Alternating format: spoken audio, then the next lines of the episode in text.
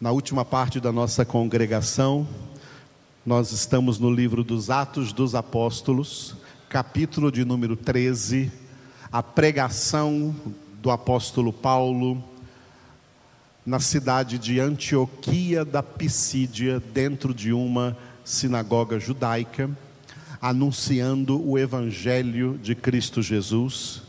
E nós estamos neste texto de apenas dois versículos aonde ele falou acerca da condenação que Jesus sofreu na mão de ímpios.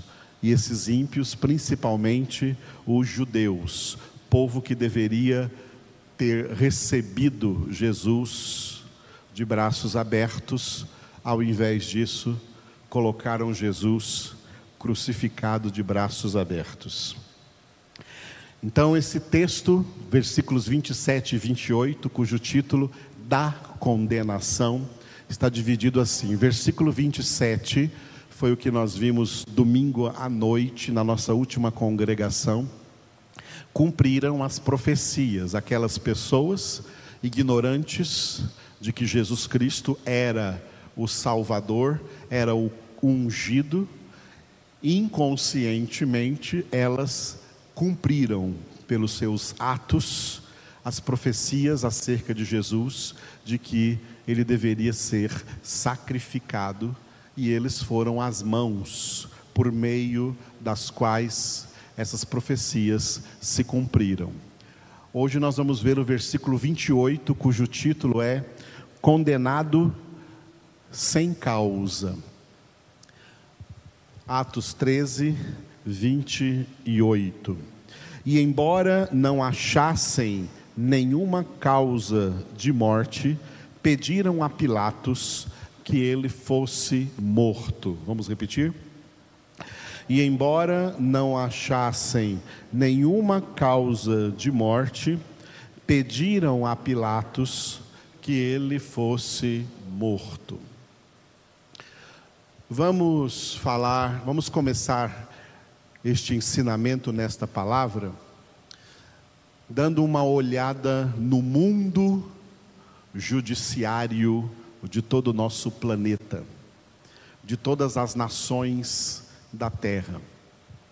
Existe um salmo aonde Deus aonde Deus confronta os juízes da terra, os juízes do mundo, dizendo para esses juízes: Fazeis verdadeiramente justiça, ó juízes da terra? E a resposta imediata é não.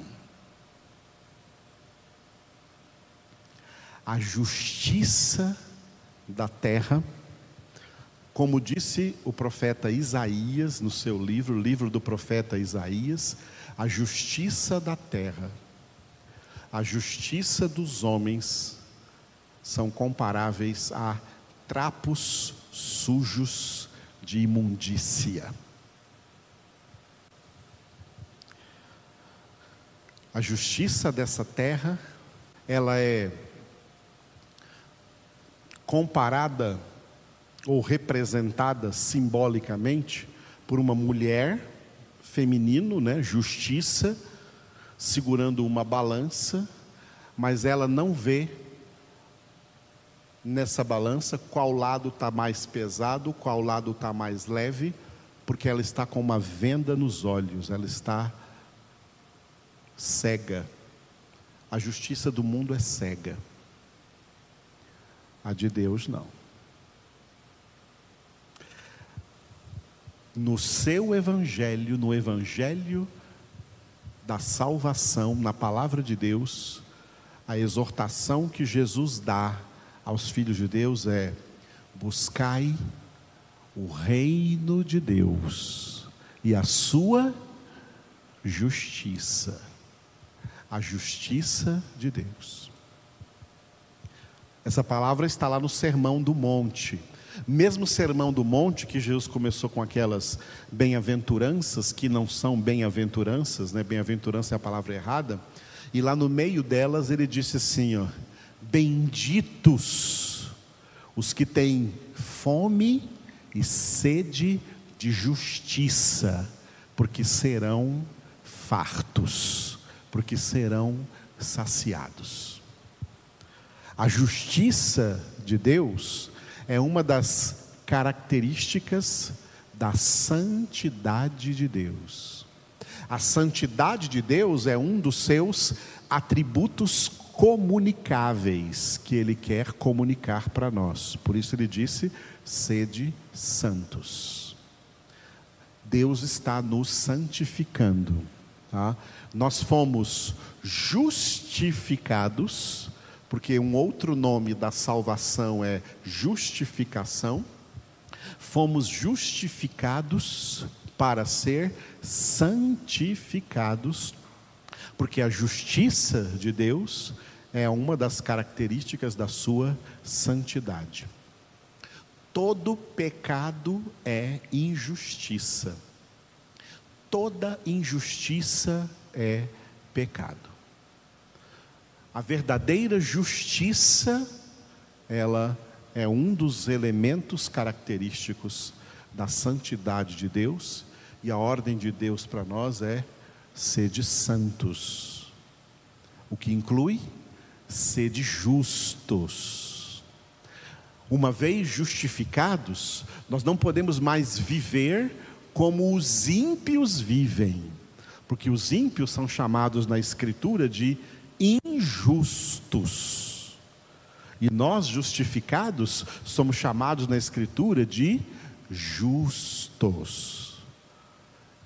E o que a Escritura declara é: o justo viverá pela fé. O que está implícito aí por trás dessa frase? O justo viverá pela fé. O justo não pode mais viver nesse mundo do mesmo jeito que os injustos vivem, do mesmo jeito que os ímpios vivem, do mesmo jeito que as pessoas que não têm Deus vivem. O justo deve viver de maneira totalmente diferente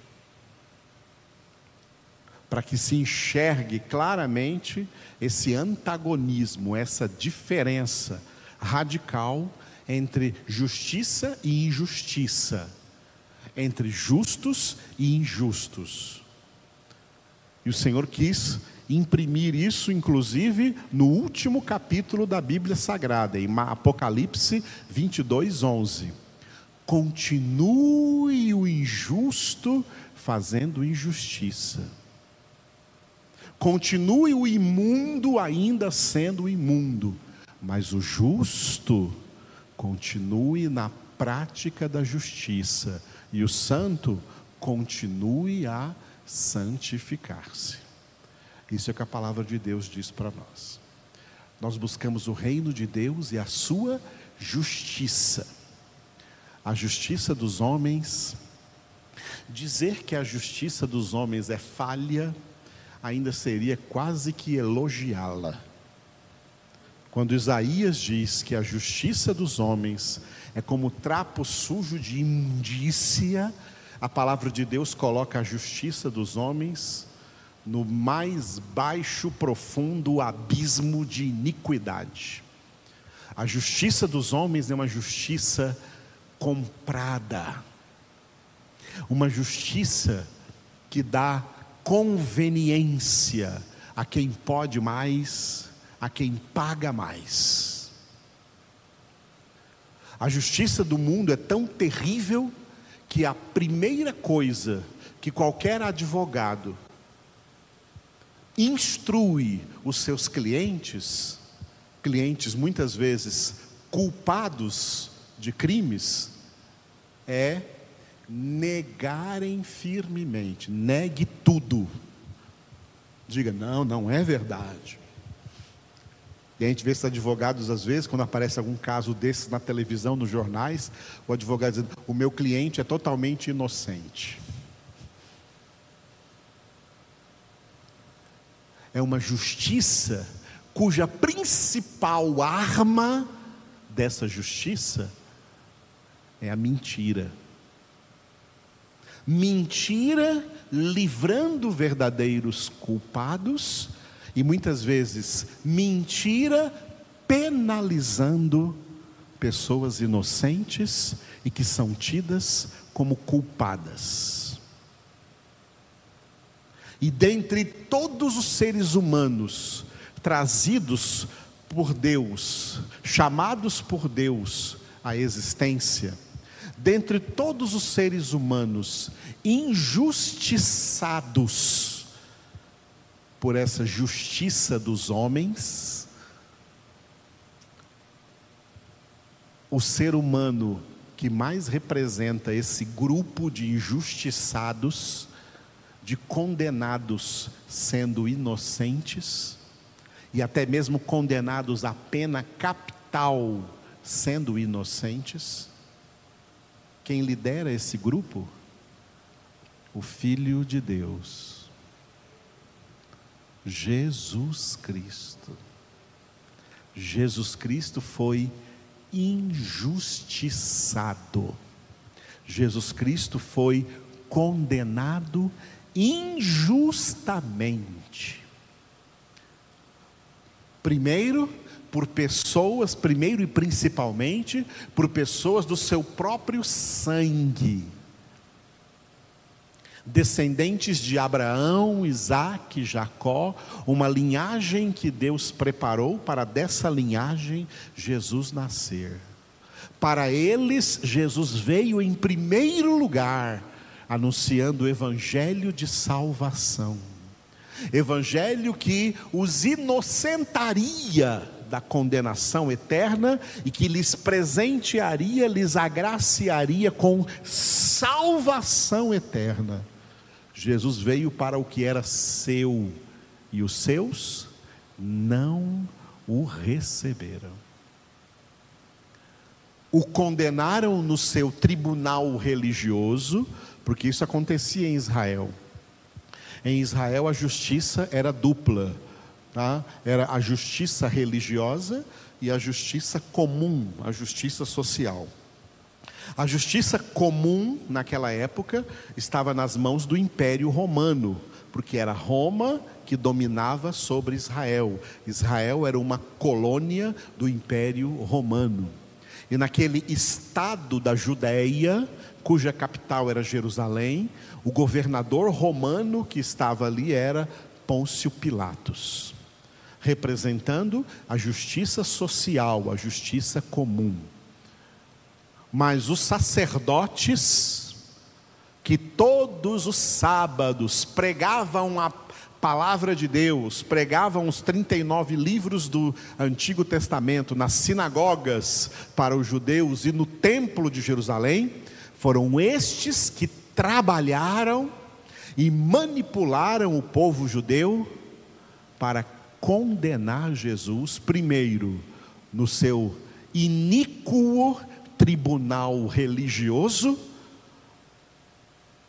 e como eles não tinham autorização da pena capital de crucificação, porque isso foi uma lei dada aos judeus pelos romanos, quando os romanos conquistaram Israel, proibiram os judeus de crucificarem condenados. Ah, isso está em livros de história. Eles foram proibidos de crucificar condenados. Eles só não foram proibidos de pena de morte de apedrejamento. Eles podiam apedrejar condenados mas não podiam crucificar. A crucificação ficou restrita à condenação do tribunal romano, do tribunal social. E como eles queriam essa, esse tipo de morte, como eles queriam essa pena de morte para Jesus, para o sangue deles, para o parente deles, então eles entregaram Jesus. E como diz esse versículo, né, embora não achassem nele nenhuma causa de morte, pediram a Pilatos que ele fosse morto. Entregaram a, a justiça religiosa, o tribunal religioso dos judeus, do Sinédrio de Jerusalém, do Templo de Jerusalém, condenou Jesus e levou Jesus diante da justiça comum, da justiça romana, no caso, cujo principal representante então era o governador Pôncio Pilatos. Pôncio Pilatos conversou com Jesus e não viu em Jesus motivo nenhum de nem de prisão, nem de condenação alguma, muito menos do pior tipo de condenação que seria a crucificação. Pilatos não viu. E Pilatos tentou ainda dissuadir os sacerdotes e a multidão dos judeus que estava lá fora, manipulada por aqueles sacerdotes para matar Jesus. Mas Pilatos não conseguiu, e como ele não conseguiu, então ele, como qualquer político, porque uma das forças que os políticos se sustentam é o apoio popular é a voz do povo, a voz do povo não é a voz de Deus. A voz do povo é a voz de Satanás, porque o mundo inteiro jaz no maligno, o pai da mentira. Então, Pôncio Pilatos, como político, deixando-se levar pela voz do povo,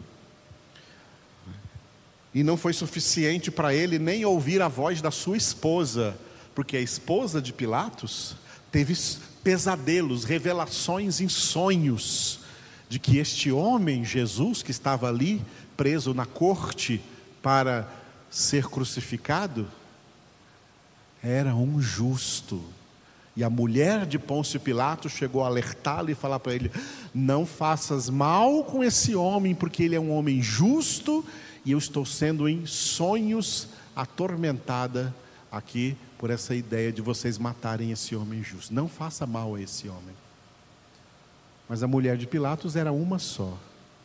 Lá fora tinha uma multidão, uma horda de pessoas super religiosas de pessoas que se consideravam pessoas de Deus,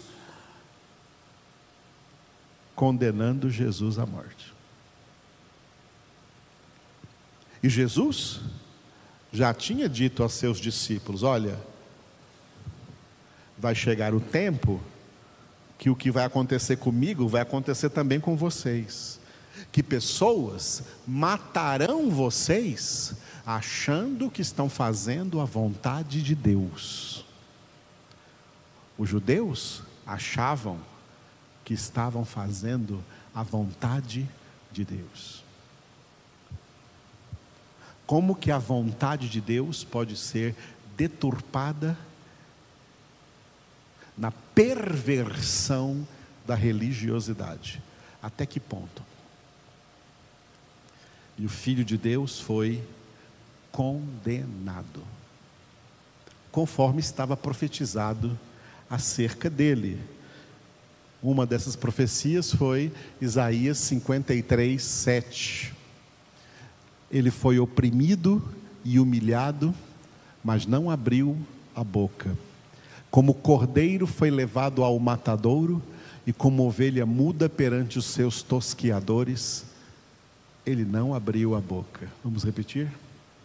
Ele foi oprimido e humilhado, mas não abriu a boca. Como cordeiro foi levado ao matadouro, e como ovelha muda perante os seus tosquiadores, ele não abriu a boca. Se você ler o versículo 8, ele vai começar dizendo assim: que por iníquo, opressor, juízo opressor, por juízo opressor, ele foi arrebatado. É claro e evidente para nós que hoje, quando lemos as Escrituras, né, nós entendemos o que o apóstolo Pedro pregou no dia de Pentecostes em Atos 2, dizendo: olha, que Deus foi Deus quem crucificou Jesus por mãos de ímpios. Então a soberania de Deus estava agindo acima da ignorância e do gabinete do ódio daquele povo judaico contra Jesus. Mas, quando Paulo pregava o Evangelho, especialmente para judeus, ele fazia questão de levantar isso dentro do Evangelho, porque o Evangelho é a verdade, é a palavra de Deus. Ora, vocês judeus não acharam nele crime algum. Vocês são mentirosos, inventaram crimes, inventaram acusações falsas. E nem as acusações falsas que vocês inventaram eram suficientes, somadas juntas, para crucificá-lo. Mas mesmo assim, vocês os entregaram nas mãos dos romanos para que eles exercessem a máxima pena de morte que já existiu na história, a crucificação. É por isso que Paulo, quando pregava, ele dizia assim: ó, Eu vos anuncio Cristo e Cristo crucificado, escândalo para os judeus e loucura para os gentios, mas para nós, salvação e misericórdia de Deus.